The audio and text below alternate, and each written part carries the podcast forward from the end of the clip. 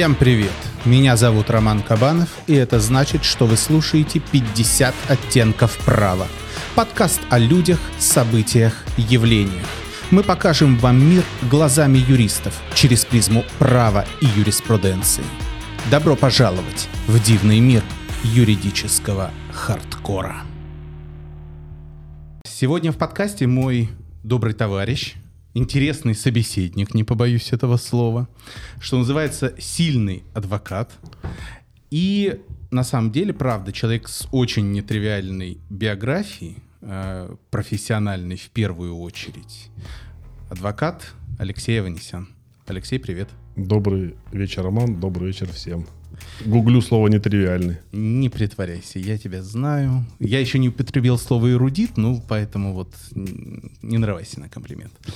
А, я никак не мог придумать, о чем с тобой поговорить, потому что мы часто общались и общаемся вместе, и как бы уже много чего переговорено, понимаешь человека, поэтому как-то даже непонятно было, какие вопросы тебе задавать, чтобы это было интересно мне в первую очередь, потому что и так многое понятно. Но потом я подумал вот о чем. Э, очень много коллег, которые пришли в адвокатуру, некоторые достаточно долго уже работают, я просто себя вспоминаю. И мне вот такого общения, когда э, достаточно э, профессионал высокого уровня, мне не хватало э, информации услышать от э, человека, который практикует, э, который как бы что называется, прохавал этот мир уже юридически от и до, и можно было бы э, получить от него какую-то информацию, которая бы пригодилась в первую очередь профессиональной жизни.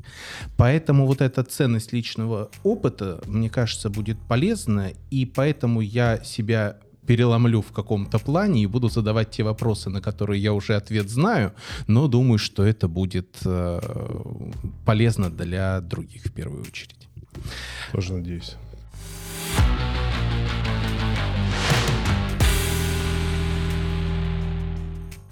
Если не знаешь, с чего начать, начни с самого начала. Я не буду спрашивать, где ты родился и где ты пригодился. Это, наверное, все-таки не столь важно. Но самая такая веха довольно необычная, с которой ты начал свою юридическую карьеру, это э, сначала учеба, а потом и служба в органах ФСБ. Э, ты работал оперативным сотрудником, правильно? Да, Роман, так и было. Э, такой краткий ответ. Ты э, ничего не можешь говорить с тех пор или... Нет, вообще могу. Могу даже начать с того, что родился в Краснодаре в 77 году. Нет, ничего тут секретного нету. Что могу, я скажу, если кому-то будет полезно. В какие годы ты начал свою службу? Ну, если считать э, армию поступления или уже непосредственно работа. Работа — это 2000 2007 Отставить 10 Просто у меня был перерыв два года. Так что 2000-2010. То есть в 2010 ты уже... Я уволился по собственному желанию, да. А, про перерыв расскажешь что-то? Я судился со своим работодателем, можно так сказать. В 2005 году я был незаконно уволен. И тогда я впервые столкнулся с нашими судами, с юриспруденцией как таковой, несмотря на свое там, профессиональное профильное образование. У меня написано в дипломе юриспруденция, но никогда этим не занимался. А тут так получилось, что в отношении меня поступили несправедливо, хотели возбудить уголовное дело, потом все обернулось незаконным увольнением, и два года я судился с управлением и самой службой. И выиграл. Восстановился, дослужился, дослужился до майора и уволился по собственному желанию в 2010 году. То есть ты уволился уже в таком достаточно Раньше, высоком чине, майор? Да, в, в то время еще можно было в судах, в открытых судах побеждать такие структуры. Потому Но... что, кому я говорю, ну, никто не верит, приходится показывать судебные акты, что я два раза доходил до Верховного суда, и побеждал. А тебе о других таких случаях известно? Нет, мне даже об этом сказал представитель службы Верховного суде, который был на суде. Он сказал, что у нас такое впервые. Не знаю, можно ли ему верить, нет никакой статистики, все эти дела в основном закрыты. Они сразу превращаются в закрытые, потому что какой-нибудь приказ положат. Поэтому нет такой статистики. Но я такого не слышал. Наверное, мне просто повезло. Скажи, а что тебе особенно нравилось в твоей службе вот в период, когда ты был сотрудником? Очень нравилось. Что мне очень нравилось? Очень нравилась постоянная вовлеченность. Наверное, вот хороший вопрос. Ты знаешь, никогда себе не задавал. Вот есть ощущения, а вот их положить на бумагу, либо языком сказать, что нравилось. Нравилось движуха. Вот это слово, наверное, вот э, движуха, действие, возможность прикоснуться к разным э, отраслям жизни, о которых ты раньше не знал, общение с различным количеством людей из разной сферы. Чувство исполнения долга, как это не было бы сейчас. Нравилось выполнять задачи. Наверное, было приятно получать задачи от руководства и их выполнять. Вот наверное, наверное, это свобод... относительно свободный график. То есть, ну, скажем так, был каким? Его, он отсутствовал. Ты можешь работать несколько суток подряд, а можешь там, прийти на работу позже. Но это именно особенность была моего, может быть, направления и именно моей службы. Может быть, не у всех так. Вот оперативная работа была связана с борьбой с организованной преступностью. Мне это очень нравилось возможность попрактиковаться с языком. Вот. И, наверное, из того, что можно сказать, вот это нравилось. До определенного времени. Было мало формализма. Было, тогда я застал, когда было мало бумаг. Я застал тот, э, тот э, момент, когда мог начальник войти днем, и если увидишь, что ты находишься в кабинете, ну, условно взять за ухо и сказать, иди на улицу, там все происходит. Нечего сидеть в кабинетах – я уже когда увольнялся, была ситуация другая. Было очень много бумаг, формальностей, много писали, много отчитывались, много профанации. Это какой период времени прошел вот между тем, как мало бумаг было и стало... Ну, наверное, это уже когда ближе к Олимпиаде стали готовиться. Это вот тогда уже пошло, мне кажется, слишком много всего. Такого, такого, что многие не выдерживали, не понимали, для чего это.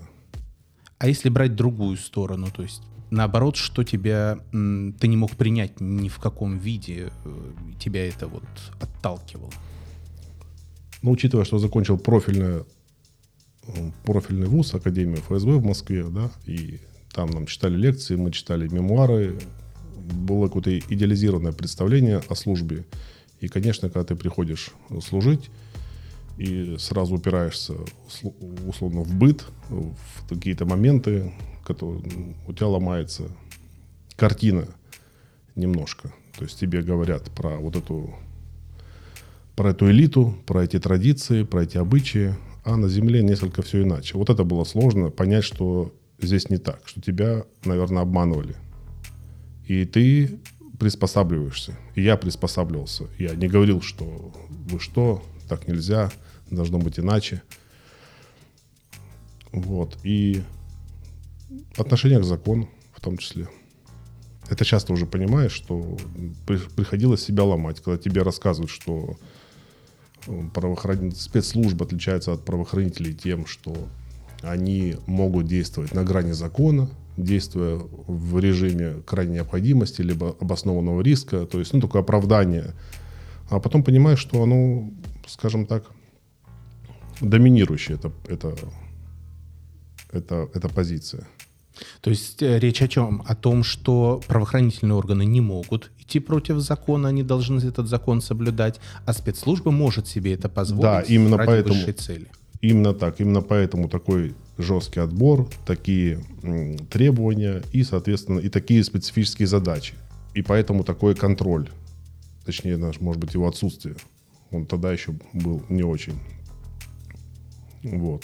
То есть и, иногда такая... я с этим, я даже сейчас считаю, что иногда это оправдано. Многие вещи, которые на грани закона, кто-то может считать, что это нарушение закона, они оправданы. И это не только свойственно России, это свойственно любой спецслужбы в любой точке мира. То есть, когда руководитель, там, руководство с чистыми помыслами, там, да, правильному пониманию служения принимает решение, что нужно сделать так, он берет на себя ответственность. Но все равно его нужно контролировать. Кто-то должен его контролировать. Иначе когда абсолютная власть, то она абсолютно развращает. А что ты имеешь в виду, когда говоришь, что он должен брать ответственность на себя?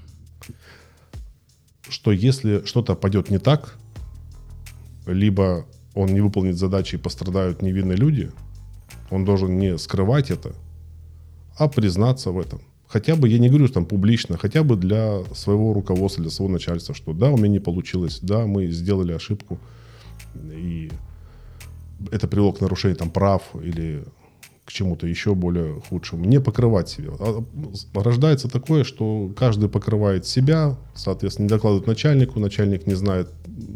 И это стало такой традицией и обычаем, чтобы не выносить ссору из избы. А я считаю, что если ссора много, то надо его и вынести. И вынести какие-то какой-то, какие-то выводы сделать. Сложно об этом говорить, и мне не с чем сравнивать. Если, я просто могу сравнивать, как работала на тот период полиция, как работали органы ФСБ, органы прокуратуры, суды. Это вот в начале 2000-х. Какой, было, какой был баланс, либо подобие баланса. По состоянию на 10 уже год, где-то на 9 да даже еще раньше, этого баланса нет. То есть абсолютно эта ну, структура получила полномочия, и никто не может вмешиваться в ее деятельности работы.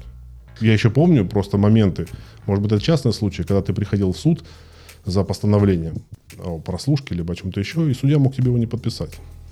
Судья Краевого суда говорил, нет, я не верю, здесь не обоснованно, и ты бегал, переделывал. Либо когда прокурор мог прийти и попросить твои дела, исследовать их на предмет там, соблюдения законности. Такое было.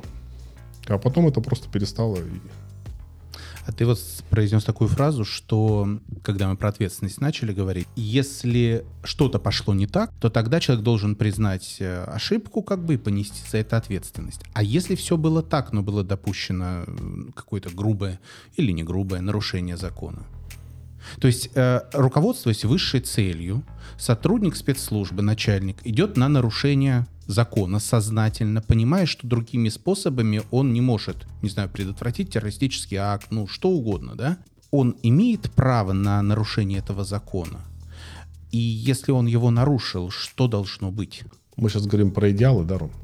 Как оно должно быть? Вот смотри, пока ты служишь, вот я про себя могу, я вообще не знал, когда я закон нарушаю, а когда я его не нарушаю. То есть не было такого. Это когда потом ты уже становишься, практикуешь, ты понимаешь, о, вот он, у тебя прям щелкает, вот нарушение, вот нарушение, вот злоупотребление. Когда ты находишься в системе, ты этого не замечаешь, не отслеживаешь. У тебя только есть вопросы вот такие. Предал ты интересы службы, либо не предал, предал ли ты товарищей, либо ты не предал. Вот этот момент. Действовал ты в интересах службы, либо в интересах своих личных. Вот только вот эти моменты у тебя, они отщелкиваются. Но такого, что ты что-то делаешь, говоришь, о, блин, я нарушил там, требования. Нету, не отсекается. Потому, почему об этом не говорится, это не обсуждается, это не контролируется. То есть не было такого, что там собрали в актовом зале, всех говорят, вот, ребята, вот этот, проводя такое мероприятие, представьте себе, там, он допустил там 286 или 285 или признаки, вот ведется, такого нет. То Все. есть этика своего рода, такая этическое понимание, оно Нигилизм, как-то отщелкивается, а закон вообще да, не, да. не имеет значения. Вот это ты хорошо сказал. Вот а, это очень четко. Да. А правильно получаю, я понимаю, что получается следующее. Если тебе никто не сказал, что ты нарушил закон, угу. начальник по жалобе адвоката, суд по жалобе адвоката или там акту реагирования прокурора, то ты как сотрудник даже э, не понимаешь, что ты нарушаешь этот закон. Ты как шел, так и шел по своим представлениям, а никто тебе ни разу не сказал, что ты не нарушил ничего. И ты думаешь, что, ну, значит, все нормально, значит, так можно. Могу говорить только за себя, и именно так это и происходит. У тебя даже нет, у меня не было каких-то сомнений каких-то там мук совести, э, вот о том, что... Потому что, во-первых, мозг сразу придумает оправдание моментально, что ты это сделал для того, чтобы вот эту вот цель... А вот если бы ты не сделал, то этот негодяй, э, вот, он бы сделал бы такое, а если бы ты это не сделал, то вы бы не смогли бы никогда доказать. Быстренько находится оправдание, тем более ты находишься в режиме, когда это поддерживается.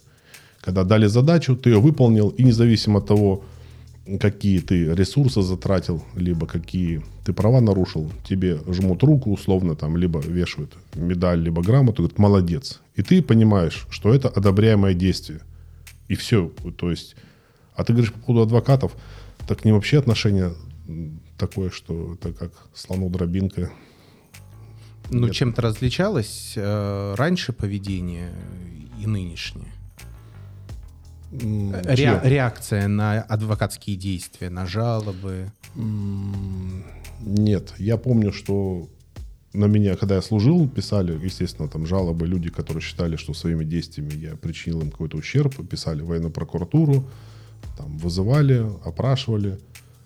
И адвокаты всегда, никто, адвокаты не брался писать эти жалобы. Всегда эту бумагу давали подписать непосредственно людям. То есть адвокаты всегда, и по крайней мере с теми, с кем я встречался, может быть единица, ну, один или два человека, которые мне показались тогда заслуживающим уважения, которые там действительно защищали права, не шли на компромиссы, не говорили о своем клиенте за глаза плохо. Это такая мода, да, вот если вот с опером разговаривает и сразу говорит, какой его клиент там нехороший, показывая, что как бы он его не, защищает его, но не поддерживает. Сразу вот это оправдание. И это, конечно, таких людей не уважают. И так получилось, что я встречался именно с такими адвокатами в основном.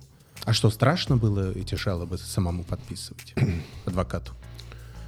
Опять, только вот передам слова человека, мы с ним стояли возле этого изолятора, он адвокат, и он говорил, что вот посмотри, говорит, вот у меня, видишь, говорит, на руке две вены. Одна красная, одна синяя. И я говорю, я не понял, что это значит. Говорит, я сам бывший работник, и, то, и я как бы на твоей стороне просто вот ну, то, то, типа, я двуличный человек, да, такой сукин сын, у меня две вены, вот, поэтому с тобой я так вот, ну, один раз, я говорю, на один раз это был адвокат, женщина, которая показала, что она вот ради своего клиента может делать все и не боится ничего. Ей что-то было потом? Нет. То есть, в принципе, это нет, не, не страшно? Нет. Женщина намного смелее мужчин в профессии. Это я уже так и сейчас готов это подписать, что намного. Не знаю почему, но у мужчин больше страхов. Там ответственность за, за семью, за что-то еще, страх физической боли, потому что, может, они ее испытывали. Женщина в этом плане намного... И опять, тех, кого я встречал, намного сильнее и смелее. Да что говорить, и умнее, и усидчивее. Ну, это уже сексизмом попахивает. Обратным? Ну, каким бы то ни было. Согласен. А, так, в 2010 году ты увольняешься по собственному желанию. Да, так и было. Что ты делаешь? Что ты умеешь делать к тому моменту?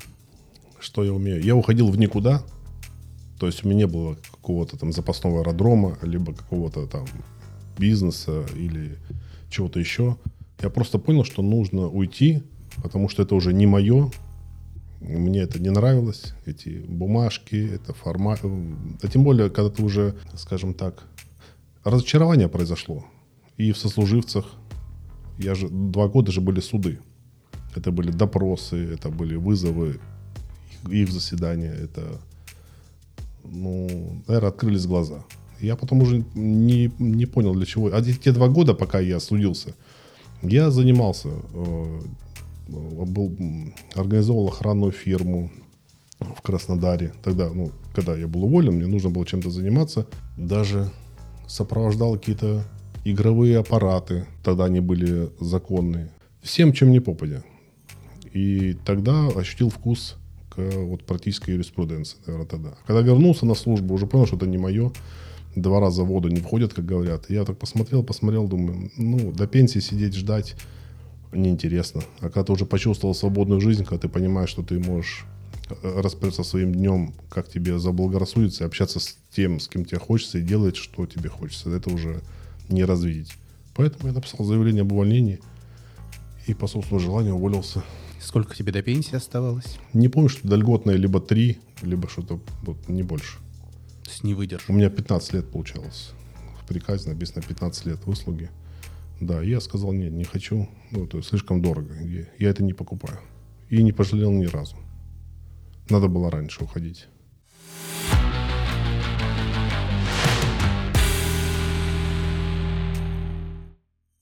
Получается, потом ты дослуживаешь и в десятом году окончательно увольняешься. Да. Потом занимался все время только там, сопровождением каких-то различных сделок. Потом у меня появился офис, появились клиенты, потом большое одно наследственное дело взял, проник, начал общаться с юристами, знакомиться. То есть я же долгое время работал без статуса адвоката, я не понимал вообще, зачем он нужен. А работал по доверенности, в том числе представлял интересы потерпевших по доверенности. Такой много было работы разной. Я любил, мне все это нравилось. А потом и тогда же появились дела пробона, когда люди обращались. То есть ты работаешь на себя, занимаешься такими цивильными делами, что, как ты даже более емко сказал, да, на гражданке. Угу. А, вот. И э, в 2014 году ты сдаешь экзамен на статус адвоката и получаешь статус. Зачем тебе это было надо? Долго об этом думал.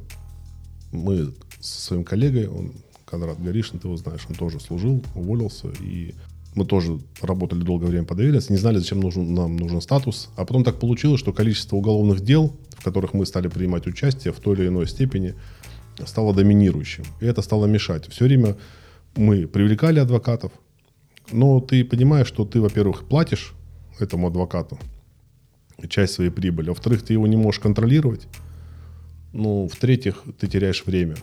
А, и потом здесь все за и против, мы решили пойти этим путем и начали идти в эту сторону.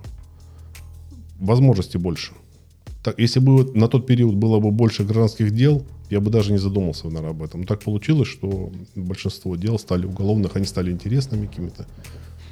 И я думал, о, класс, ты можешь зайти в изолятор и в ВВС, и участвовать в самом начале следственных действий. Самое главное это первые, там, первые часы, первые недели, месяцы с момента возбуждения дела. Когда у тебя нет ну, удостоверения, ты кого-то просишь постоянно, зайди, там, узнай, и теряется оперативность. Сказывается на качестве. Не хотел вернуться на службу? Никогда. Я говорю, жалею, что не ушел раньше. Это не мое уже. После того, что со мной произошло там, в пятом году, когда я понял, что где я нахожусь, это как вот пелена когда я понял, что тот кто у тебя слева, справа, кого ты считал своими там друзьями, как угодно назови там коллегами, побратимами, что при любой ситуации, ну, ты останешься в одиночестве.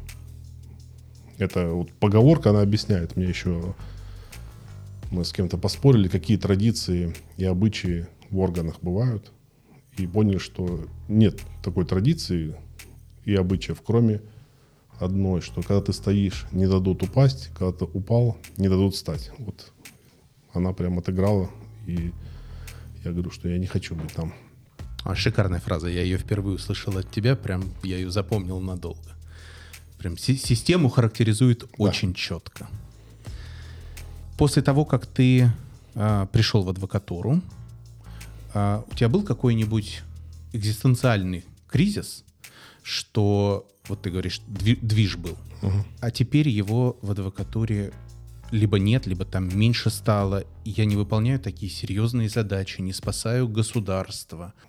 Ром, никогда государство не спасал, не было таких у меня мыслей, что я государство спасаю. Вот есть, когда маленький коллектив, есть задача, и ты вот как-то так. Никогда не думал, что вот я что-то делаю. Ты всегда говоришь, я делаю это, потому что это нужно. Но государство я никогда не защищал, так ну, слишком пафосно звучит. Такого такие периоды были, но они, нельзя их назвать их кризисами. Такими кризами небольшими. Но это опять связано не с тем, что твоя работа не отвечает предыдущим требованиям, а когда просто работы было мало. Вот тогда ты начинаешь... Если у тебя много работы, интересно, ты никогда не думаешь, что она какой-то по качеству иная. А когда у тебя просто работы нет, а такие, такие у любого адвоката моменты бывают, особенно в начале карьеры, когда тебе никто не обращается, когда ты сидишь и папки перебираешь, потому что тогда, да, ты думаешь, вот, раньше было классно, там движуха. Но скорее нет, чем да. В любой работе можно найти интересные аспекты и применить опыт свой. Слушай, а твоя вот эта активность, я даже не побоюсь этого слова, сумасшедшая какая-то. Подозрительная активность. Нет, не подозрительная, именно сумасшедшая. Это, в принципе, врожденный темперамент Нет. или это вот со службы что-то приобретенное? Не, точно не врожденное, потому что, не знаю, меня всегда отец называл медлительным, там, каким-то безинициативным. Ну, это, может быть, родительское, такой строгий был. И, наверное, наверное, это связано, не знаю, Ром. Я даже сейчас не скажу. Может быть, тебе создается впечатление, что я какой-то активный. Но, может быть, просто это такая подача.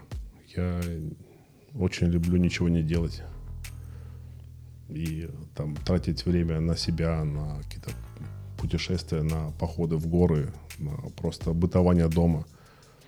Может быть, это весь вопрос в подаче. Я действительно там много работаю, там много дел, но я знаю люди, которые пашут несколько раз больше. Не с чем сравнивать. Я считаю, что сейчас буду, я работаю меньше, и я еще хочу еще и меньше работать. Вот. Цель у меня меньше работать, больше зарабатывать. Благородная цель. Ну, как есть, да.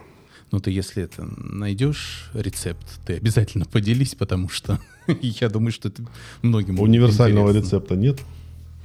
Просто ты начинаешь уже смотреть, какие дела берешь, какие не берешь. И от многих начинаешь отказываться. Когда в начале карьеры ты берешь все подряд. Потому что думаешь, что в этом залог успеха. Может быть, он в этом и есть, что ты нарабатываешь опыт и все. Но потом ты уже говоришь, нет, у меня нет времени для этого дела. Да, оно интересно, но куда я его вставлю?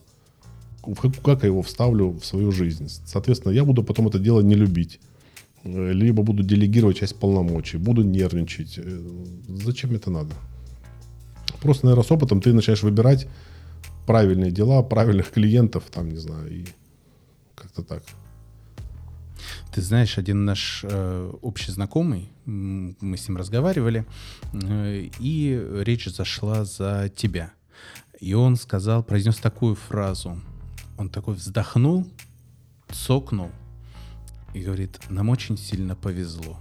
И я говорю, что такое? Он говорит, что Алексей теперь не на той стороне, на которой был раньше. Э, это было сказано, знаешь, с тем, э, в том контексте, что как бы, ну, сообщество выиграло адвокатское от того, что там нет такого человека теперь уже, как ты, э, в плане эффективности. Мне нужно комментировать это. Я... Ты свободный, независимый адвокат, ты никому ничего не должен это сегодня адвокат, но время меняется, может быть, завтра я перестану им быть. Это не значит, что я там вернусь на службу, нет. То есть, ну, человека не характеризует место, где он работает, я так думаю. Поэтому потеряла, не потеряла, я не знаю. Я об этом так, ну, не думаю. Приятно, конечно, такое слышать, вот в нынешнее время. Но, не знаю, так не должно быть. Так не должно быть. Мы не должны людей делить на тех, которые в погонах, либо те, которые с удостоверениями адвокатскими, либо те, которые юристы с доверенностями. Ну, в моем идеальном мире эти люди крутятся, как вот смотрим сериалы, фильмы, да, там был прокурором, стал адвокатом, адвокатом, потом решил судьей стать, потом вернулся какие-то там в юридическую клинику помогать людям бесплатно. Не знаю, это нормально. А когда мы делим людей на... Ну, это нехорошо. Какой-то объективизм. Как будто там все плохие, здесь все хорошие, либо наоборот. Но это не так. Каждый двенадцатый подлец, независимо от того, в каких он лампасах. Я так считаю. Ну вот ты привел пример с э, адвокатом, с которым ты разговаривал, угу. который сказал, что одна красная, другая синяя э, вена. То есть, э, с твоей точки зрения, бывшие сотрудники бывают? Хороший вопрос. Да, бывает. Бывает, это не характеризует, что все бывшие это люди, которые... Для меня так, предаешь ты интересы клиента, либо не предаешь. Вот и все. Ну, это как-то, мне кажется, это объяснять ну, уже излишне. Что такое вот люди, которые употребляют фразу, они вот недавно тоже коллега говорил, вот бывших не бывает. Я говорю, а что вы имеете в виду? Вот она же ну, подколола типа меня. Ну, что к вам всегда обратятся ваши бывшие коллеги, и вы всегда их просьбу выполните. А у меня как раз было дело в следственном отделе там, ФСБ, или даже два дела. Я говорю, ну, а как вы это, то есть откуда у вас, у вас есть какой-то опыт?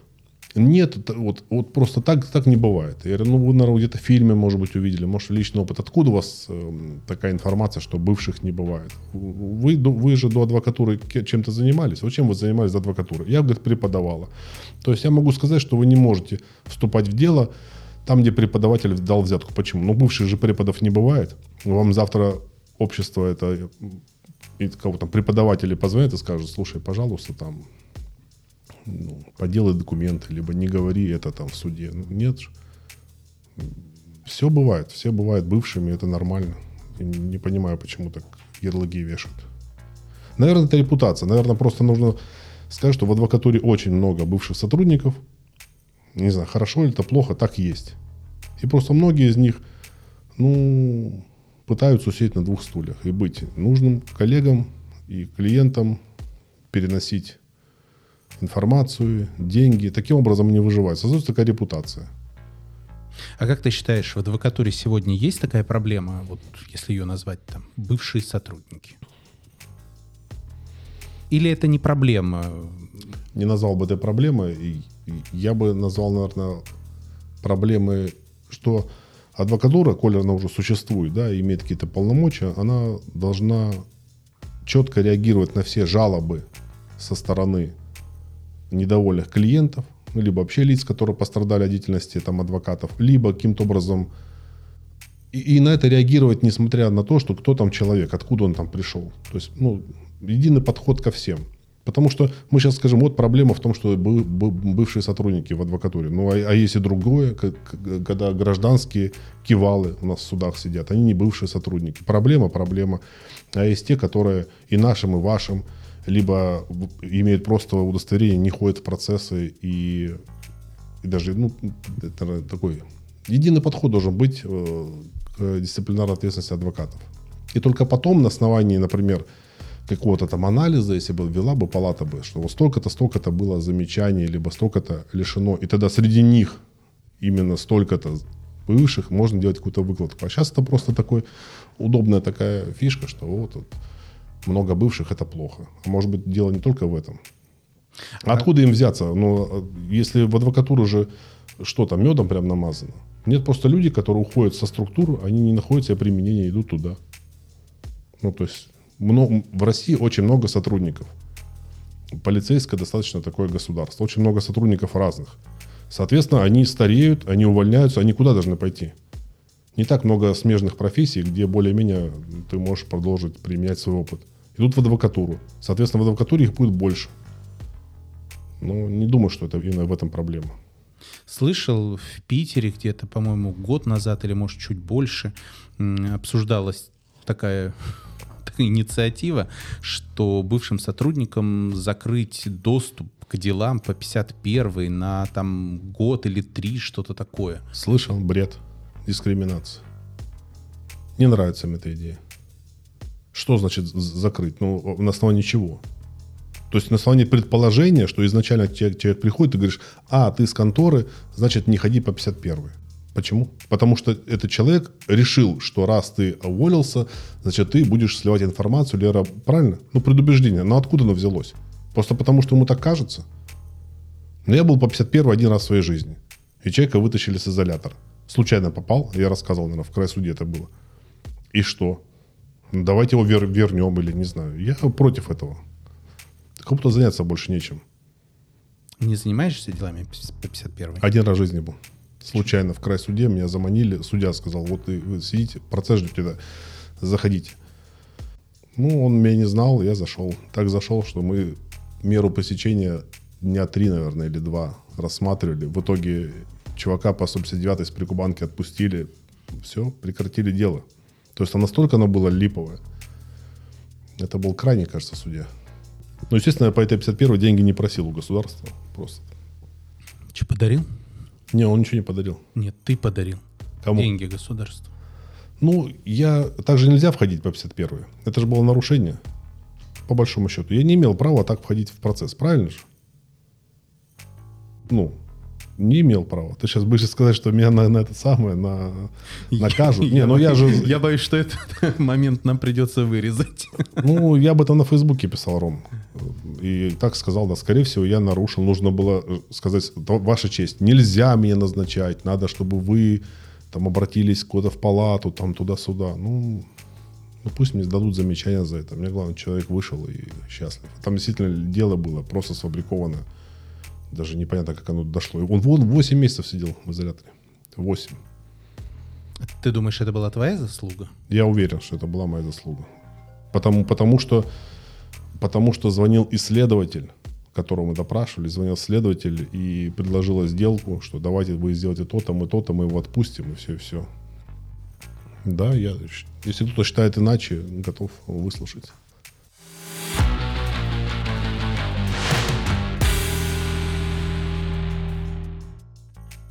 Куда ты делся из соцсетей? Это было э, что-то с чем-то. В этот великолепный Facebook просто, который читаешь и там было все, там было юмор, там э, было право в том плане, что какие-то кейсы, mm. какие-то там нормы, какие-то адвокатские лайфхаки, что и как э, ты описывал, как ты это сделал, и другие могли, прочитав, там посмотреть. Потом его не стало. Э, появился намного менее великолепный Телеграм, тоже неплохо, как на безрыбье рак рыба от Аванесяна. А, вот, но и он куда-то исчез. А, я не знаю, может быть, будет Росграм какой-то или... Не, не будет пока. В условиях э, нынешней цензуры, которая существует сейчас, и той обстановки, которая сейчас в стране и рядом со страной, я, мне, во-первых, тяжело писать, и я понимаю, что я не смогу, то есть мне эта цензура давит. Каждый раз ты пишешь тексты и оцениваешь с точки зрения статей административного и уголовного кодекса. Я устал, тем более в отношении меня была проверка. Следственный комитет проводил по разглашении тайны предварительного расследования по делу о реабилитации нацизма. Я защищал человека, которого обвиняли в этой, в этой статье. И давая комментарии журналистам, один большой начальник сказал, что надо ему закрыть рот. И вот они на полном серьезе проводили проверку, при том, что отобрали подписку о неразглашении сегодня, а проверку проводили по постам месячной давности. И в их понимании это преступление длящееся. То есть у тебя сегодня подписку отобрали, ты после нее молчишь как рыба. Они говорят, ну в соцсетях же есть информация об этом деле – ты говоришь, да, но она датирована там, другой датой. Ничего подобного. И такая практика в судах. Вот как, как по делам о, за лайки, за репосты, все. То есть они могут достать любой твой пост, который был год-два назад, а который сегодня признан экстремистским, и тебя привлечь за это. Потому что наша практика судов считает, что это преступление длящееся. И все. То есть ты такой средство массовой информации получаешься, которое само должно отслеживать э, да. э, все свои посты. И если вдруг пост э, двух, трех, пятилетней давности не соответствует ныне действующему законодательству, там репост, например, э, материала из какого-нибудь издания, которое... Да, ныне... песню запрещенную ты. Да, то ты э, считаешься совершенным да. дляще... Да, это незаконно, это неправильно, но такая практика судов. Я людей, люди, людей защищал по таким же делам, и крайне безрезультатно, потому что, ну, так сложилось. При том, что адвокат еще должен отвечать за содержание комментариев. То есть, если бы я хотел бы тебя подставить, я бы тебе в комментариях бы написал какую-нибудь крамолу, дискредитацию вооруженных сил, либо что-то еще заскринил бы, и тебя бы, тебя бы привлекли. Я просто понял, что я сильно уязвим в этой, в этой связи. Слава богу, эта проверка закончилась. Отказали возбуждение дела. После этого я еще длительное время вел Facebook. Но потом, когда вот после 24, наверное, февраля, буквально несколько там я писал, а потом, ну, тяжело. Ты понимаешь, что то, что раньше тебе казалось там интересным, захватывающим, актуальным, на фоне того, что происходит, ну, не знаю. Так что тут причины две. Это самоцензурирование, Просто не хотелось подставляться, потому что я бы тоже что-то написал бы. И второе, это вот общее состояние, то, которое все переживают, наверное, кто-то до сих пор с тем, что происходит. Мне кажется, это ну, несерьезно писать, когда такая трагедия происходит, писать о том, что вот там судья сделала то-то, либо там прокурорша пришла, там, прокур... или прокурорка, как сейчас правильно говорить, там, пришла, там, и по другому делу начал выступать, ну, или там какие-то шуточки, мемчики, не знаю. Я очень скучаю, поэтому это очень была прекрасная площадка для общения. Я много очень оттуда подчеркнул. Надеюсь, когда-нибудь вернуться. То есть ты можешь не писать? Да, было тяжело. Месяц ломки. Ломки вот именно такие. Я и со специалистом это обсуждал, с психологом. В числе прочего не было такого, что прям, ну я говорю, вот прям хочется все. Месяц, потом как бабушка пошептала, и ты, наоборот, у тебя эйфория, много времени свободного, ты отвлекаешься. Я до сих пор отписан от всех новостных каналов. У меня одно время было вот просто все, когда вот... А какое-то время, где-то спустя год уже, я говорю, не хочу. Не помещается. Ты все, до тебя все равно новость какая-нибудь дойдет. Через друзей, через сообщения, через там наши какие-то группы. Все равно ты о важном узнаешь. Но вот это все смотреть, все, что происходит с утра до вечера, мне на работе хватает этих драм, чтобы еще дома этим заниматься. Я правильно понимаю, что в том числе ты в соцсетях и вот этот свой негатив какой-то, ты его выплескивал таким образом? Однозначно. Очень помогал.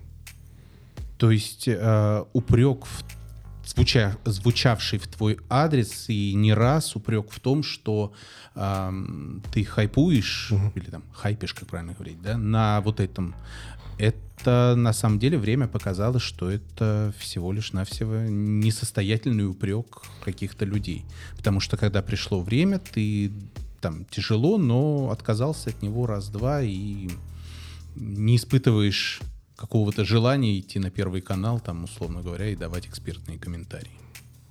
Нет это очень помогает. Я все эти посты, которые вот, спасибо тебе за комплимент, которые нравились, которые были интересны, я их писал в момент максимального там негодования, разочарования, либо наоборот какой-то эйфории после победы. И буквально я об этом говорил, уже мне кто спрашивал, когда ты все это пишешь? Я говорю, когда в такси еду от суда домой, либо когда в ожидании, вот и все. Но доля хайпа, она была. Она была, я не отрицаю, что это классная вещь, когда тебя читают, цитируют, кто-то смеется от твоих там шуток, либо говорит, о, спасибо, ваш опыт помог. Если это можно назвать хайпом, да, то да, любое участие в соцсетях – это хайп в той или иной степени. Вопрос, чего больше? Мне это просто помогало самовыразиться. Вот сегодня у меня была кассация, мне очень не хватало написать. Я просто взял товарища нашего общего Кондрату, голосовое записал. Я просто шел, как может обвинительный акт подписывать прокурор, который является начальником потерпевшего. Уголовное дело было, где потерпевшая сотрудник прокуратуры, ну, которая пьяная там, подралась в караоке-баре. И он подписывает обвинительный акт моей подзащитной. Ну, это же... Не... И в кассация говорит, да, это все нормально. Я, у меня сразу картинка перед глазами, я хочу нарисовать женщин в форме, которые в караоке поют, и там текст. Потом второй сегодня случай, судья пишет, судья первой инстанции, моя подзащитная, ей назначит такое-то наказание, потому что у нее, цитата, особо опасный рецидив. Она не судима.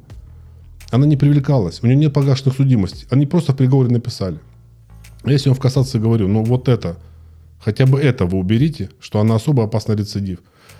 Судья говорит, а это не повлияло на наказание. Ну откуда ты знаешь, если судья написала, что это повлияло? Все, еще один постик рождается. Но вот ты выходишь, и некуда это деть.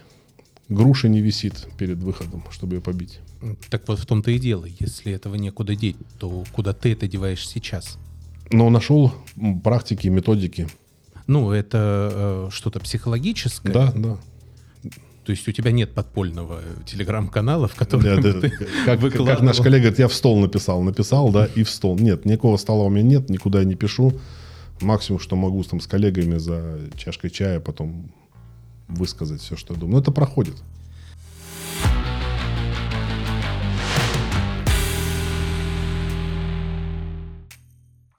Скажи, пожалуйста, когда тебя э, впервые начала интересовать адвокатура как корпоративная структура? Что я имею в виду? Ты в своих постах в Фейсбуке писал об этом, о пожизненных президентах, о каких-то, ну, давай так, приговоров не было, да, вступивших в законную силу, но то, что у многих здравомыслящих людей вызывает эмоции непринятия какого-то действия, да, ну, скандал там в башкирской э, адвокатской палате, который был, э, скандал там с президентами, которые э, президенты на тот момент по закону могли сидеть не более двух сроков э, подряд. Они отсиживали свои два срока, брали себе адвока- э, адвоката президента прокладку так через два дефиса. Э, этот человек просиживал месяц, потом невзначай уходил э, по состоянию здоровья и дальше. Ну вот, вот, вот это вот все, это в, какой-то, в каком-то моменте тебя начало интересовать судя по твоим реакциям. Вот когда это случилось и с чем это было связано? Ну, наверное, это было началось со вступления по делу, Михаила Бениша, потому что до этого меня вообще не интересовало, меня не трогала палата и не интересовало, чем живет ФПА. Я вообще не знал о их существовании, если честно. Ну, то есть, может быть, это... А когда вот по делу Михаила, когда столкнулись с адвокатской палатой, когда там были заседания, общения, когда я понял, что у них есть полномочия, когда они и внесли залог, когда они участвовали в этом деле. Я начал разбираться и понял, что они могут больше. Их ресурсов, материальных, там, моральных, человеческих, хватит, чтобы помочь многим людям. Адвокатам в первую очередь. Ну, и мне показалось несправедливо, как это происходит. Поэтому я начал интересоваться. И там, где видел хорошее, поощрял, а где видел плохое, критиковал. А потом понял, что это просто отражение нашей действительности. То же самое, что проходит в полиции, в ФСБ, то же самое проходит, происходит и в адвокатуре. Тоже несменяемость власти, тоже какие-то кулуарные движения, непрозрачные финансовые схемы. Ну да. Просто я понял, что если бы раз есть такие структуры, раз у них такие деньги, раз у них такие ресурсы, они могут делать больше – и мы будем только от этого сильнее, защищеннее, и с нами будут считаться. А потом ты понимаешь, что, как мне показалось, что они сильно оторваны от того, что происходит у них, ну, в их вотчине. Что те люди, которые занимают там руководящие посты, либо около руководящие, они вообще не совсем понимают, что происходит, то есть на земле. А потом этому есть объяснение, что они там между собой, как ты говоришь, меняются, что они не ходят в процессы, не ходят в изолятор, не ходят на следственные действия, как-то отстранились от этого, где-то они высоко витают и что-то рассказывают, как нужно жить, как нужно где-то писать. Потом это все марши и гимны, когда ты слушаешь их многие там лекции, либо вебинары, ты возмущает, что вы столько сил тратите на какую-то там болтовню и сами в это не верите, не знаю. Хотя Хотелось бы, чтобы было что-то иначе. То есть раз есть такая структура, она должна что-то делать. Кроме того, чтобы принимать экзамены и наказывать провинившихся коллег. А тебе не кажется, по крайней мере, вот сегодня даже, как это все дела эти сегодня обстоят, а, после а, февраля, в том числе 22 года, что у региональных палат, у федеральной палаты на самом деле просто-напросто нет никакого ресурса для того, чтобы что-то делать. Они э, на бумаге там что-то вроде могут в отношении э, своих и то разных своих, да, своих-своих, прям которые там и медальки, и грамоты, и все остальное. В отношении своих, которые чужие, там санкции, как бы без своих, чтобы чужие боялись. Вот по этому принципу. А на самом деле э, что-то реально сделать в судебной э, власти, в коллаборации с судебной властью, с правоохранительными органами, со спецслужбами, они реально не могут. Поэтому говорить о том, что мне вот, знаешь, тоже, когда э, начинают обсуждать и говорить, что там вот это они не сделали, это они не сделали. А у меня всегда один вопрос. А вы думаете, они что-то могут сделать вот в дне сегодняшнем? Потому что такое впечатление складывается, что адвокат в процессе это не тумбочка по сравнению с э, органами адвокатского самоуправления в системе органов государственной власти в России. Хороший вопрос. Хороший вопрос. Что могут, может быть, они и не могут ничего, да? Вот мы их ругаем, что они что-то не делают, а может, они и не могут ничего. Конечно, тогда следующий вопрос встает, а нужны ли они? Вот. Я голосовал, помню, было, что они не нужны. где-то было голосование на Фейсбуке открытое. Я не понимал, зачем они нужны с такими полномочиями. Ну, например, та же ФПА. Что она по отношению... Мы же с ними не контактируем, правильно? Она какая-то настройка там. Ну, мы для них никто. Мы для них никто. Тогда почему они влияют на нашу жизнь каким-то образом, если мы для них никто? Как так? Это же коллег, ну, коллегиальное... Это как профсоюз, не знаю, как коллеги. Мы им отправляем деньги, пусть небольшие, но бюджеты у них большие. Ну, как-то мы хотим требовать хотя бы что-то. Ты полагаешь, что не нужна как федеральная палата, так и региональная? Палата? Региональная нужна, потому что еще две важных функции, которые кто-то должен выполнять. Это принимать людей, да, чтобы они сдавали экзамены, проходили, отсеивать. И второе, заниматься вопросом дисциплинарных э, взысканий и контроля. Ну и пусть это будет что-то элементом профсоюза. Что-то такое, не знаю. Критиковать, конечно, легко, но я просто думаю, что можно что-то делать побольше. А, а чего конкретно? Я думаю так. Помогать конкретным адвокатам, попавшим в помощь, в беду. Потому что вот Миша попал, ему повезло, ему помогли. Попала Наталья Фараджева в такую же ситуацию. Ей уже не помогли. Одному дают деньги – для залога, другому не дают. А причина, а можете объяснить, по какому критерию? С нами не разговаривают. Но всегда говорят, что мы открыты, мы, мы, мы ваши братья, мы ваши сестры, всегда обращайтесь, мы поможем. Ну и как бы сказать о том, что была какая-то заинтересованность э, дать денег на залог э, Михаилу и Нет. не дать денег на залог Фараджевой, там один ближе к телу, другой не ближе, да? Тут ну, мы прекрасно знаем, что так нельзя сказать. Даже де- дело не в залоге. В любой, проявить любое участие, я допускаю, ну, допускаю и знаю, что делается там много, но хотелось бы что-то еще больше. Мы всегда же должны требовать чего-то большего, раз такие возможности есть. А вот с учетом всего этого, сегодня, что сегодня является, э, на твой взгляд, главной проблемой адвокатуры? Я же не специалист по вот адвокатуре. адвокатуре И чтобы... член корпорации. Хорошо. Наверное, обратной связи нет.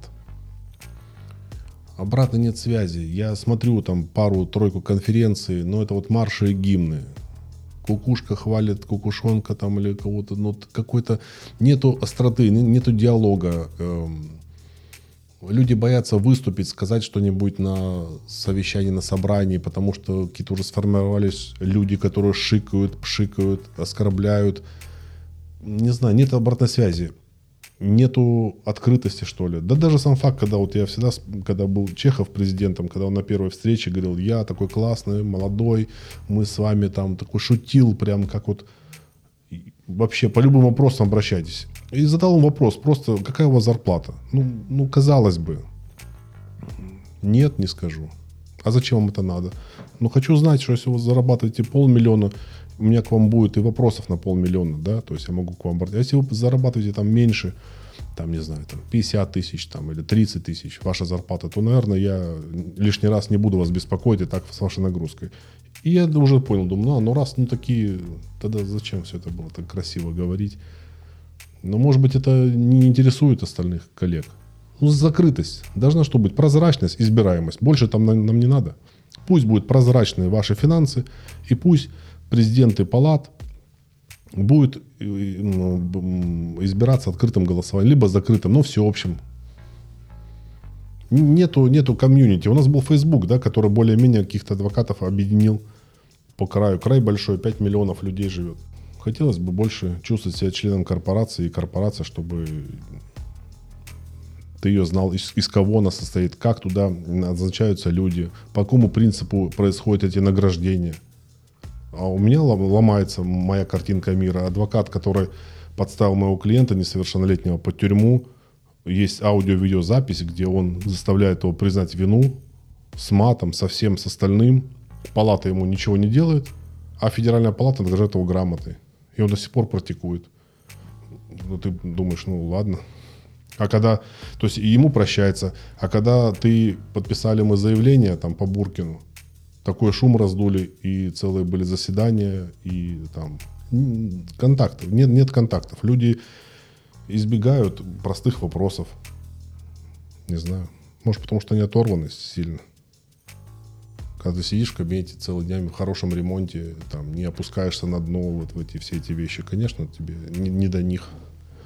Не знаю, Ром, что не, не до них мне сейчас точно. А для чего? До своих клиентов. До своих клиентов, которым хочется помочь, которые сидят ни за что. И именно ни за что. Не тех, которые несправедливо наказали, а тех, которые сидят ни за что. Мне дело до себя, до, до права, может быть, громко сказать, до процесса. Я не пойму, когда нам покажут уголовно-процессуальный кодекс судей, прокуроров, исследователей, у них свой, у нас свой. Наверное, так. До них сейчас мне дела нет, но они же сами первые к тебе придут. Рано или поздно.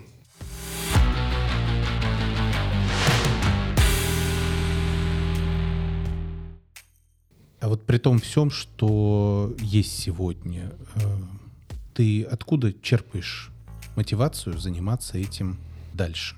Ты не видишь кодекса, как ты говоришь, уголовно-процессуального, но ты встаешь днем, утром и должен идти. Да, Ром, это очень сложно. Через это про- проходит и я, и многие коллеги, и как-то с этим приходится считаться. Но все равно вот это то адвокатское счастье, о котором все говорят, это когда ты человеку поможешь хоть в чем-то, и когда видишь его благодарное лицо, либо рукопожатие его родственников, когда ты что-то делаешь, ты понимаешь, да, ты мог этого и не делать. А махнуть, сказать, да, у нас вот такое, нет оправдательных приговоров и все остальное. И не заниматься. Но тогда кто этим будет заниматься? Ну, ты должен быть, ладно, я уйду, а кто это, это дело бы смог бы довести до конца? Или кто может там, там бесплатно человека защищать там год, два, три, есть и десять? Не знаю, наверное, вот когда это пропадет, когда я увижу, что моя работа не нужна клиентам, и когда никто не будет обращаться, потому что когда не обращаются, я им так и говорю, открыто всегда говорю, что вас посадят, или, скорее всего, там, ну, у вас это заберут, или что-то еще, но, но мы можем минимизировать ну, потери, можем добиться правильной квалификации, это удается. Просто когда большой объем негатива, вот эти позитивные вещи, они быстро забываются. Но когда ты заставляешь себя свои победы маленькие проанализировать, не торопиться, вот да, сегодня у меня получилось, я сделал то-то, то-то, то-то. Просто проговаривать, не торопиться.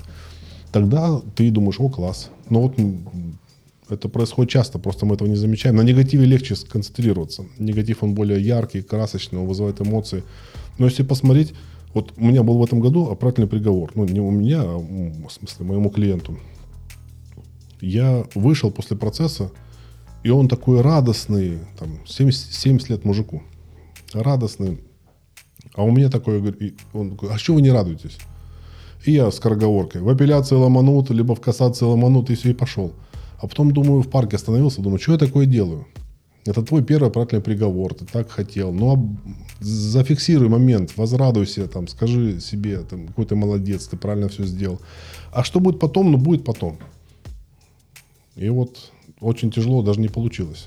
Мы этот, помню, коньяк оправдательный, да, который он подарил, мы выпили спустя сколько месяцев? После отмены этого приговора. Оправдательный вискарь. Оправдательный вискарь. Мы его выпили уже после того, как приговор все-таки отменили. Слушай, ну вот эм, крепкие напитки это не мои напитки, мне нравятся менее алкогольные, А, поэтому я его тогда не пил. Он слаще на вкус, чем любой другой вискарь. Вот этот Нет. оправдательный. Нет, надо было его пить в этот же день, когда он его подарил. Вот, наверное, не, не, не быть заложником синдрома отложенной жизни. Вот ты сегодня победил, да-да, ты знаешь, что его отменят там или предполагаешь. У тебя сегодня человек тебя поздравил, ты сегодня с друзьями соберись, как было и запланировано, в принципе. Распей, вот, отметь, получи свою долю мотивации, чтобы у тебя дальше были силы для борьбы там, в апелляции, в кассации. А я в тот момент немножко сдался, такой думаю, да, ерунда, все, что тут радоваться, отменят. Но мы его пили, по-моему, После отмены. после отмены уже. Да, такой он не совсем... С душком. С душком, да, уже был, да. Поэтому только это, отсекать моменты, использовать какие-то практики, успокоиться и сказать, да, это, это было классно. Потому что есть люди, которые, вот я знаю, которые умеют концентрироваться на своих положительных вещах. У них негатива больше. Но он об этом никому не говорит, не рассказывает, не жалуется, а пишет в соцсетях, либо при встрече, говорит, а вот у меня то-то, то-то. И ты такой думаешь, о, блин, вот он классный такой. У него все получается. Ну, интересно то, что ты делал ровным счетом прямо противоположную да. вещь. Потому что я помню, я тебе говорю, слушай, вот у тебя, судя по твоему Фейсбуку, ты какой-то вообще неэффективный адвокат, я бы к тебе не пошел, потому что... Неудачник, да? Неудачник, да. Тут ты проиграл, там ты... Тут беспредел, там беспредел в отношении твоих клиентов, как бы, ну и, и что, зачем к тебе идти? Да. А, да, потом, как бы мы уже там поговорили, ты говоришь, что да нет, просто самый негатив, который может быть, он вот, вот здесь вот выложен. А о победах писать ну, не столь интересно было. Ну или, да, может быть, такая излишняя скромность может быть. Но надо писать обо всем. Если ты уже открылся, ну, пиши обо всем, как есть, чтобы у людей была объективная картина соотношения чего-то э, с чем-то. Поэтому тут нужен баланс, наверное. Ты сейчас, когда начал говорить про оправдательный приговор, сказал, у меня был оправдательный приговор, потом поправился и сказал, не у меня, а у доверителя. А почему ты так сказал и так поправился?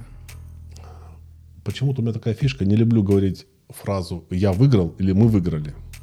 Вот не люблю, не понимаю этого, потому что мы не играем. Во-вторых, приговор у нас выносит судья, и это его приговор – это он проанализировал, да, и пришел к такому выводу. Мы сразу себе эту победу себе, вот мы, на, наш, ну, наверное, просто подчеркнуть, что это его, а не мой. Он же мне за это заплатил, за работу.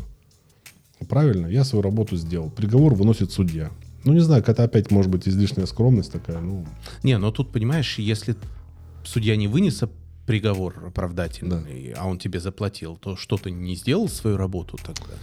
Вот какую бы формулировку ты бы употребил э, для фразы, когда по твоему делу, в котором ты защищаешь человека, был вынесен оправдательный приговор?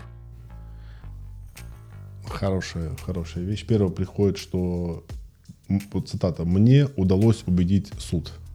Угу. Вот почему-то, почему-то так, потому что, ну, как там, у победы много детей, да, поражение сирота, когда говорит, я победил, я то-то. Ну, подождите, давайте так. Ты сделал свою работу, судья приложил какие-то усилия, мы можем к ним относиться по-разному, там, да, что они. Но он приложил свои усилия, написал, взял на себя ответственность. Потому что ответственность колоссальная, когда ты выносишь обратный приговор. И шансы, что его ломанут, это... Я победил.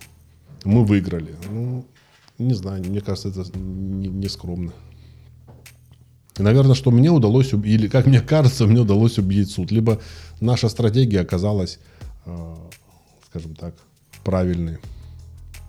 Ну, это такое, это уже демагогия, это не имеет значения. Кто-то себе говорит, мы победили, или мы нас оправдали. Ну и слава богу. Ты понимаешь людей, которые сегодня приходят в адвокатуру? Ну, в смысле, как, по слову не понимаю? Зачем они идут? Не то, чтобы зачем они идут, а что движет человеком, когда в нынешней действующей системе, понимая, как это устроено, он, несмотря на это, все равно идет в адвокатуру и тем более, скажу, по уголовным делам. Не знаю, надо у них спрашивать. Не хочу додумывать, придумывать. Во-первых, потому что, может быть, у них ложное представление, какое-то идеалистичное по сериалам, по фильмам, по каким-то своим старшим товарищам потому что считается, что это престижным, что ты контактируешь с сильными мира всего. И не знаю, надо спросить у именно молодых у выпускников.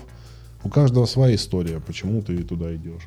То, что я им не завидую, да и себе тоже в этой ситуации сейчас, это да. Но не знаю, Ром, не могу, то есть не хочу придумать.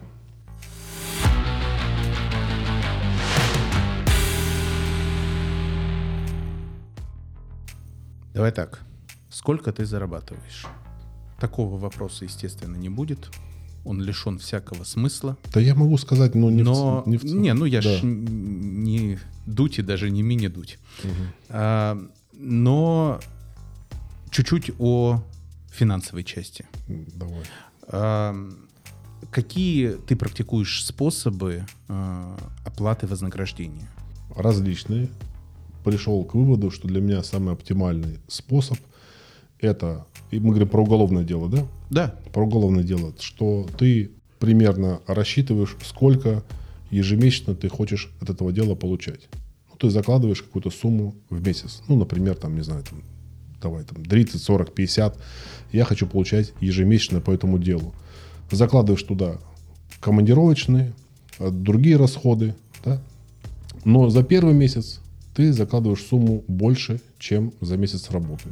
Почему? Потому что мы знаем, что большой риск, что клиент может отказаться, да, и ты хоть получишь какую-то компенсацию, ты же забронировал это э, какое-то время себе, ты от каких-то дел, может, отказался, ты как-то планировал. И, во-вторых, первый месяц работы, он самый сложный.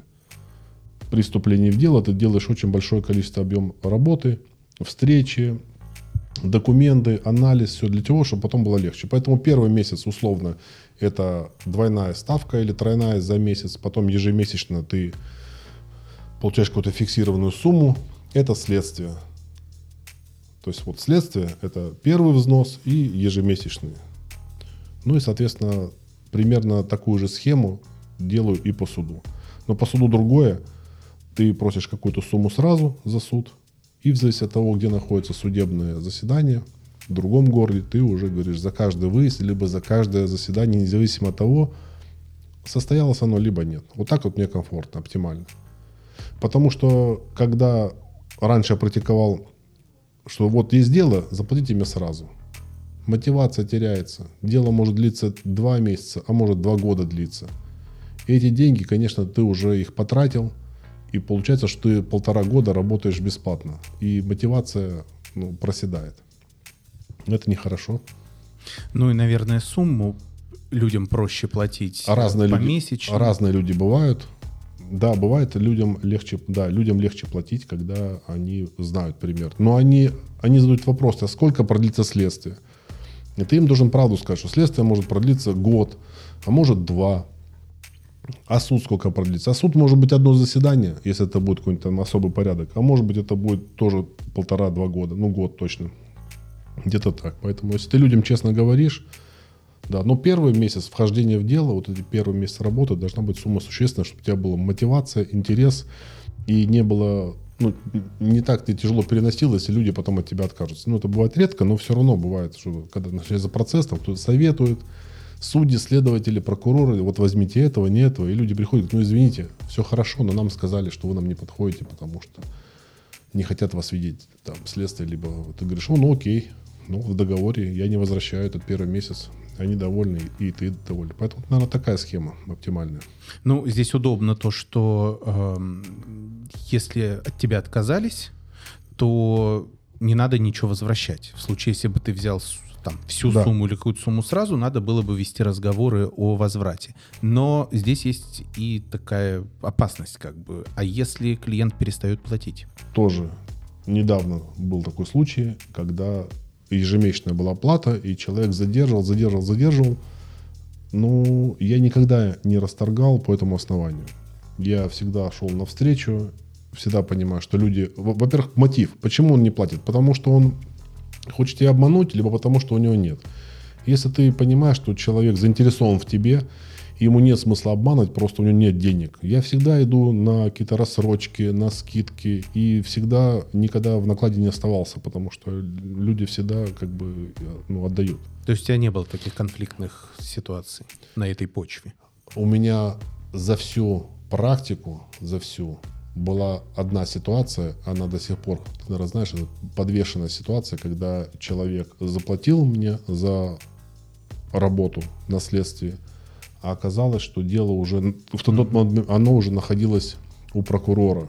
И все равно я проводил работу, надо было, наверное, больше это все прописать. И он говорит, а вот, я вам заплатил, а следствие уже закончено.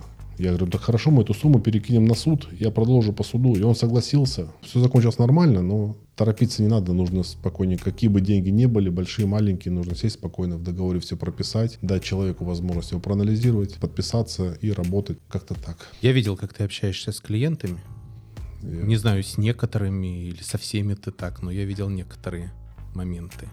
Но ты такой довольно жесткий э, в этих разговорах. Человек четко по делу, без там соплей, без рассюсюкиваний каких-то.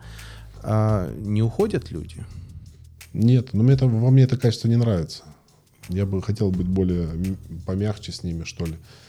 Но они понимают потом, наверное, мне кажется, что если вы со мной хотите поговорить к психологу, а потом ко мне, ну, то есть мне не хватает ресурса еще и быть для них еще и, и психологом. Но я бы хотел, Ром, быть помягче. Я с тобой согласен, что иногда бывает. Это может быть каких-то от моих проблем, потому что я начинаю подключаться, сопереживаю, и мне хочется быстрее с, с этим всем покончить. И, наверное, я еще не люблю, когда клиент начинает помыкать адвокатом. Такое я вижу часто происходит. Наши коллеги бывают в такое втягиваются, когда они просто становятся марионетками своих клиентов. Это недопустимо. Когда тебе говорят, что тебе нужно делать. Вы напишите жалобу туда, вы туда. Нет, договор читайте. И как ты с этим борешься, когда тебе начинают такое говорить? Или ну, не борешься? Я просто говорю, читайте договор внимательно. То есть ты не идешь на поводу? Нет.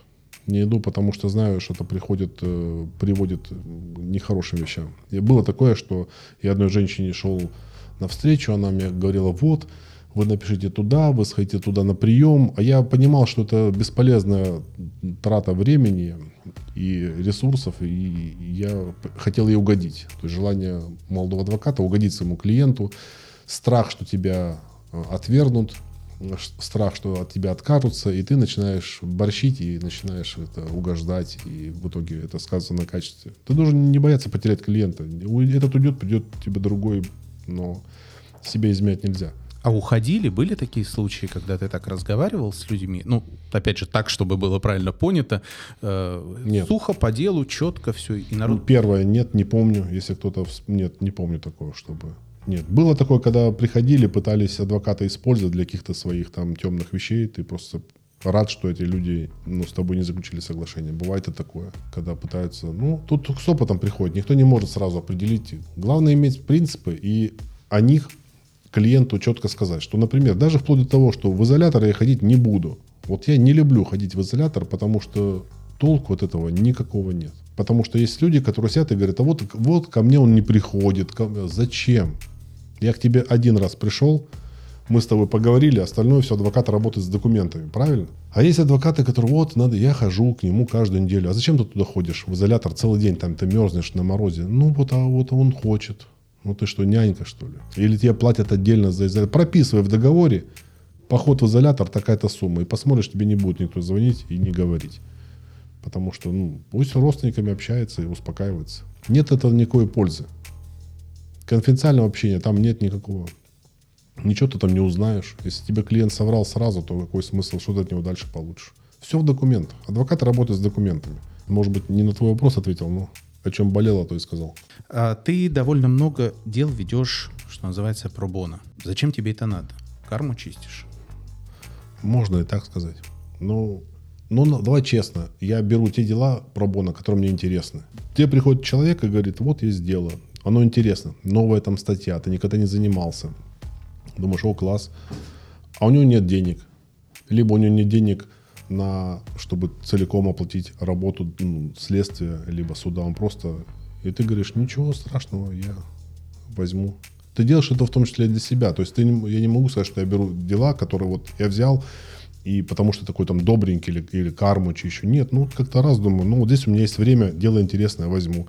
А есть дела, которые ты начинаешь вести платно, а потом бьешь бесплатно такие, ты не можешь бросить просто уже, как вот Марина этого Сережу по массажисту. Но ну, оно же начиналось как платное.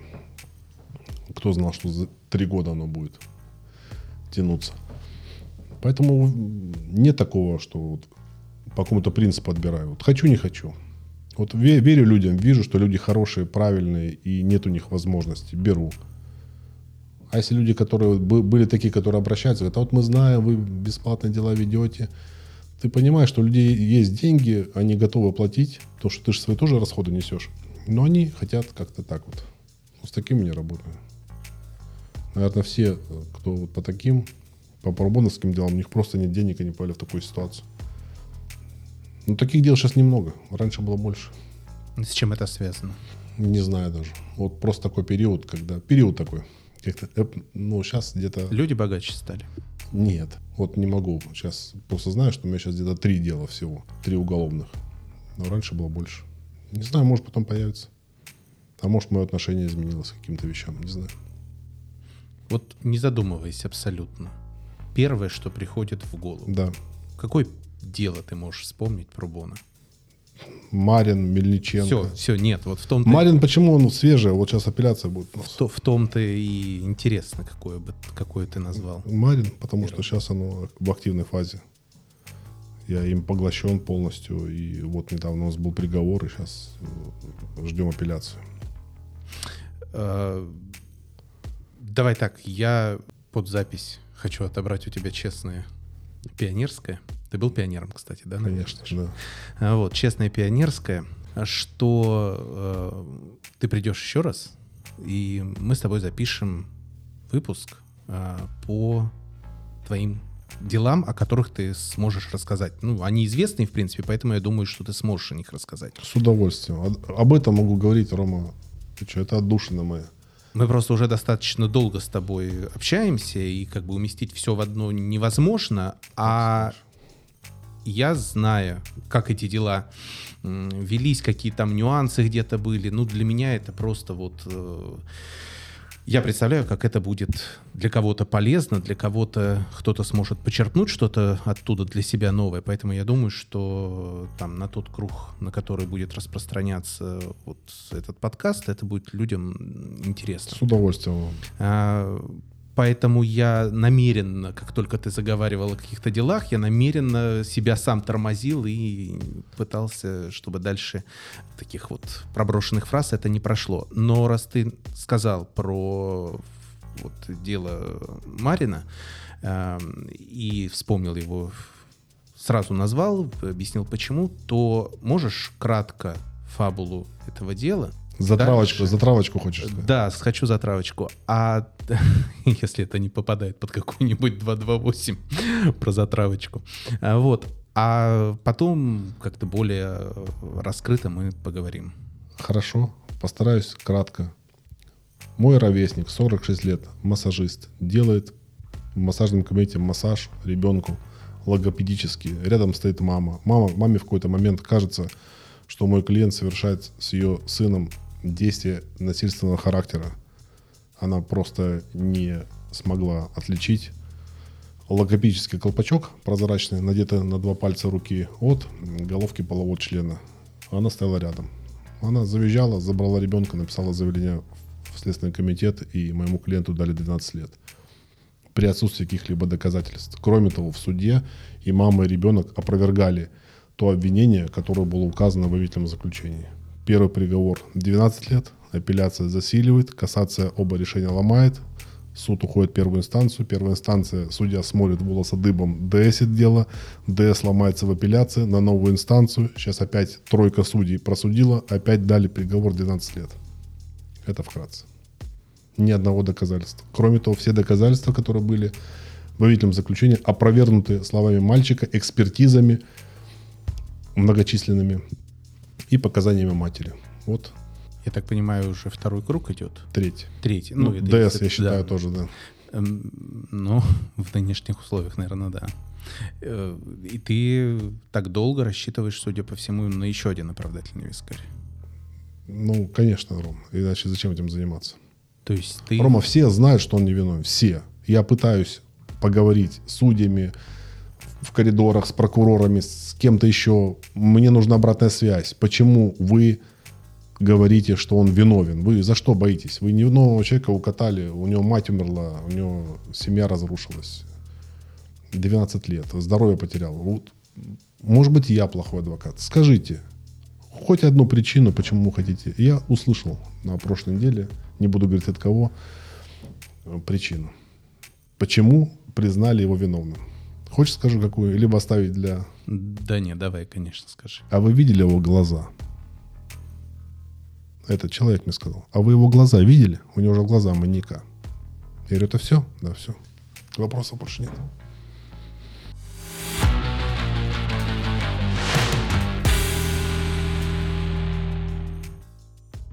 Тебе спасибо большое, что ты пришел. А, Это не яйца. Это теннисные шарики.